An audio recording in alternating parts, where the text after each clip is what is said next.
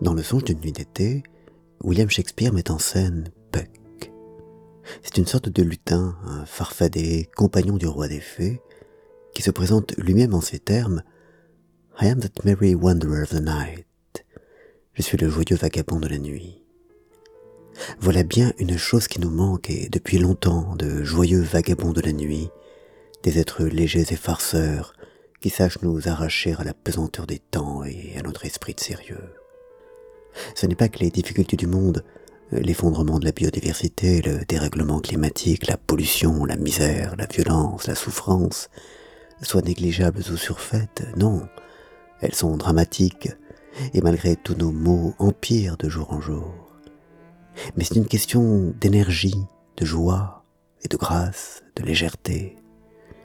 Nous croulons sous le poids des choses et des idées lourdes et sérieuses, sous le fardeau d'une pesanteur devenue le signe de notre présence au monde. Lourdeur de nos villes, de nos bitumes, de nos usines, de nos machines, de nos voitures, de nos navires, lourdeur de nos lois, de nos règles, de nos normes, de nos religions, de nos habitudes. Nous sommes devenus comme ces dinosaures d'antan, ces grosses bêtes disparues de n'avoir pu s'adapter comme avaient su le faire les mammifères et les oiseaux, parce que trop pesantes, trop inertes. Nos sociétés industrielles sont devenues dévoreuses de matière, de métal, de charbon, de pétrole, de terres rares, d'eau, et nous sommes devenus incapables de nous en passer, le moindre de nos gestes déclenchant une débauche d'énergie, une salissure supplémentaire, le pillage d'une autre ressource. Quelque chose dans la belle histoire de l'humanité s'est cassé avec la mort de Pan, de ce grand Pan dont la mort est annoncée à Tammuz tandis qu'il croise au large de Paxos. Quelque chose dont Puck, le farfadet, est comme l'héritier. Puck est l'espièglerie, mais aussi la nature. Il pourrait être un faune ou un sylvestre, ou encore un de ces esprits de la forêt de Princesse Mononoke.